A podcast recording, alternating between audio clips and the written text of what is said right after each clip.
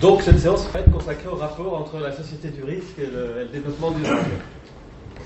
Je ne reviens pas sur la société du risque, hein, on connaît, j'en parlerai un petit peu, mais l'idée c'est que on souhaiterait aborder la question des rapports entre société du risque et durable sous l'angle des, métropoles du Sud, dont São Paulo est un, bon exemple.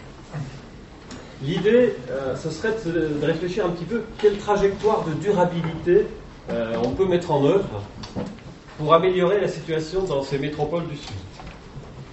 Je voudrais vous présenter quatre propositions pour euh, favoriser un changement de regard et orienter nos débats.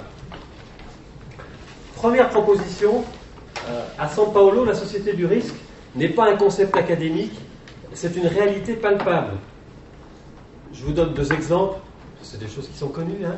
Les favelas, par exemple.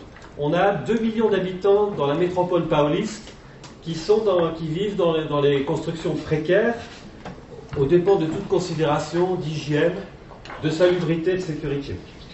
L'essentiel de la croissance démographique de São Paulo va se faire dans ces périphéries-là. Deuxième exemple, les zones contaminées. Selon les derniers censements de décembre 2015, il y a 2000 zones contaminées dans la seule ville de São Paulo. 5400 dans l'état de São Paulo et la grande majorité de ces 5400, 4000 et quelques, dans la métropole pauliste. Autrement dit, on a des zones d'habitation, des crèches, des écoles, des universités, des centres commerciaux qui sont bâtis sur les zones contaminées. Et on trouve tous les jours de nouvelles zones contaminées à São Paulo. Enfin, on en discutera tout à l'heure. Hein. Il y a une industrialisation qui s'est déconcentrée. Euh, les usines sont parties, elles ne sont pas dépolluées. Et on a construit, on a construit, on a construit. Donc voilà. Donc, euh, deux exemples hein, pour montrer un peu la prégnance du risque. São Paulo, c'est l'insécurité, c'est le risque au quotidien. À São Paulo, la société du risque est devenue un milieu de vie. Deuxième proposition, euh, cette situation n'est pas l'apanage de São Paulo. L'ensemble, la plupart des métropoles des pays du Sud et des émergents sont dans ce cas-là. Ma deuxième proposition, c'est qu'au niveau mondial, il semble que la ville du futur ne va pas être malheureusement pas composée d'écoquartiers, mais elle sera envahie par le bidonville global. Ce développement du bidonville s'accompagne d'une dégradation environnementale Dégradation pour les habitants du bidonville, bien sûr, mais dégradation rapide de tout l'environnement des alentours. Déchets non collectés, eau souillée des réserves, les fleuves. Ah oui. La plupart des, métropoles du futur, celles qui se développent si rapidement en Afrique, en Amérique latine, euh, euh, en Asie, seront inhabitables et insoutenables. Troisième proposition, ces métropoles insoutenables sont au cœur de la révolution environnementale.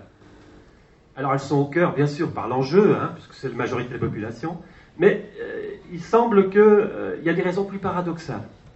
Je veux dire par là que São Paulo a totalement saccagé son environnement, et pourtant, euh, la métropole possède un certain nombre d'atouts pour mener à bien une révolution environnementale. Les atouts, ce pas des atouts dont on a l'habitude en Europe. Hein. Il y a notamment les forces religieuses et affectives qui animent les gens et qui leur donnent une capacité de mobilisation qu'on n'a pas chez nous, et puis un savoir-faire euh, participatif, une compétence participative euh, indiscutable. Quand on voit les militants de, l'environnement pauliste, je pense à Cynthia Okamura, d'autres personnes, hein, euh, on les voit agir pour promouvoir l'éducation environnementale, pour, pour, conduire des agendas 21. L'agenda 21, c'est très important au Brésil, hein, c'est pas du tout quelque chose d'institutionnel, hein, c'est très très vivant. Les agendas 21 se font avec les habitants des favelas. Quand on voit tout ça, on se dit c'est quand même dérisoire euh, par rapport à l'ampleur des dégradations environnementales. Malgré tout, euh, il faut y regarder à deux fois, parce que peut-être que ce que font les, paolistes, ce que font tous ces militants environnementalistes des pays du Sud, c'est peut-être inventer des nouvelles trajectoires de soutenabilité qui seront mieux adaptées à leur pays que les solutions que nous pourrions leur proposer euh, vu des pays du Nord. Quatrième proposition, je vous propose un parallèle historique. Euh, une des clés pour comprendre São Paulo, la capitale de la société du risque, comme je l'appelle, c'est peut-être le Chicago chaotique de 1900. on y reviendra tout à l'heure, mais la ville de Chicago a inventé le pragmatisme, elle a inventé l'écologie urbaine qui s'inspirait du pragmatisme, euh, et ça, euh, elle a fait ça pour inventer, pour euh, réfléchir, pour transformer un phénomène urbain qui était à la fois violent et créatif. Hein, cette situation très très bordélique, très très chaotique du Chicago de l'époque. Hein. Et moi, ce que, j'aimerais bien, enfin ce qu'on aimerait bien tous les deux avec Cynthia, c'est réfléchir avec vous euh, sur la manière d'expérimenter le pragmatisme à São Paulo et dans les autres métropoles insoutenables. Peut-être même de le réinventer. Peut-être l'occasion, euh, puisque le pragmatisme a été inventé à Chicago, dans des situations de chaos, est-ce qu'il ne serait pas intéressant de rebondir et de réinventer le pragmatisme, de le transformer, de se l'approprier pour ces situations des pays du Sud? Voilà, c'est mes quatre, euh, mes quatre propositions. Pour le reste, les invités, ben, vous, ils ont déjà été présentés. Hein, vous avez, on peut revenir. Francis Château bah, hein, directeur de recherche à l'EHESS, sociologue pragmatiste, spécialiste des alertes et du risque. Hein. Il, va, il développe, d'abord, il analyse des situations qui sont assez comparables à ce qu'on a trouvé à, à São Paulo. Donc, euh, en France, il a trouvé des situations de risque qui sont pas mal gratinées, qui sont quand même assez, assez intéressantes, je trouve. Et il développe des analyses sur la rébellion des milieux. Alors la rébellion des milieux, ça pourrait être euh, peut-être une critique pragmatiste euh, de la société du risque. Donc il y aurait, peut-être euh, un espace de discussion là-dessus. Deuxième personnalité, Cynthia Okamura. Cynthia Okamura est sociologue à l'Agence de l'environnement de l'État de São Paulo. C'est elle qui est responsable du développement des méthodes, des instruments pour l'analyse et l'intervention dans le milieu anthropique.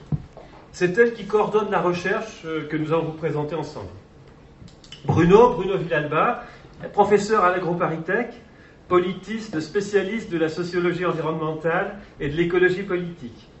Il réfléchit sur les conditions d'une durabilité forte. Bruno analyse les contradictions entre la durabilité, l'acceptabilité, le conflit entre les situations d'urgence et la nécessité des transformations profondes. C'est un habitué de l'atelier, hein, puisqu'il coordonnait la séance du 19 avril consacrée à l'urgence environnementale. Joël Zask, alors qui n'est pas là, mais qui va venir bientôt, euh, elle est maître de conférences HDR à l'université d'Aix-Marseille. C'est une philosophe qui est spécialiste du pragmatisme, notamment de John Dewey. Elle, va, elle analyse la participation comme une entreprise d'individuation qu'elle définit comme capacité d'engagement et d'initiative. Joël va s'appuyer sur son dernier livre, La démocratie au champ, pour alimenter notre réflexion sur la participation des habitants des favelas. Alors c'est paradoxal ce que nous dit Joël. Elle nous dit finalement la démocratie participative, elle n'a pas été inventée dans les villes, mais elle a été inventée dans les campagnes. Et donc les campagnes ne sont pas ce lieu de, refus de la participation, de refus de la démocratie, mais c'est un lieu au contraire très très ouvert et qui, a, qui est très inventif. Donc ça nous intéresse parce que nous, une bonne partie des gens des favelas, ils viennent des campagnes, ils sont de culture rurale. Donc on en discutera avec elle. Joël ne sera pas avec nous ce matin, mais elle va nous rejoindre cet après-midi. Donc voilà. Alors, ce que je vous propose, c'est euh, ce matin. C'est là ce, matin, on, mène une réflexion sur l'analyse du risque dans les métropoles insoutenables. Cet après-midi, on analyse des perspectives de changement. Chaque intervention va durer 40 minutes environ elle sera suivie d'une discussion d'une demi-heure. Hein. C'est ce qu'on avait, vu ensemble avec, euh, avec notre ami l'organisateur, avec Jérôme. Et puis, ma foi, ben, on démarre.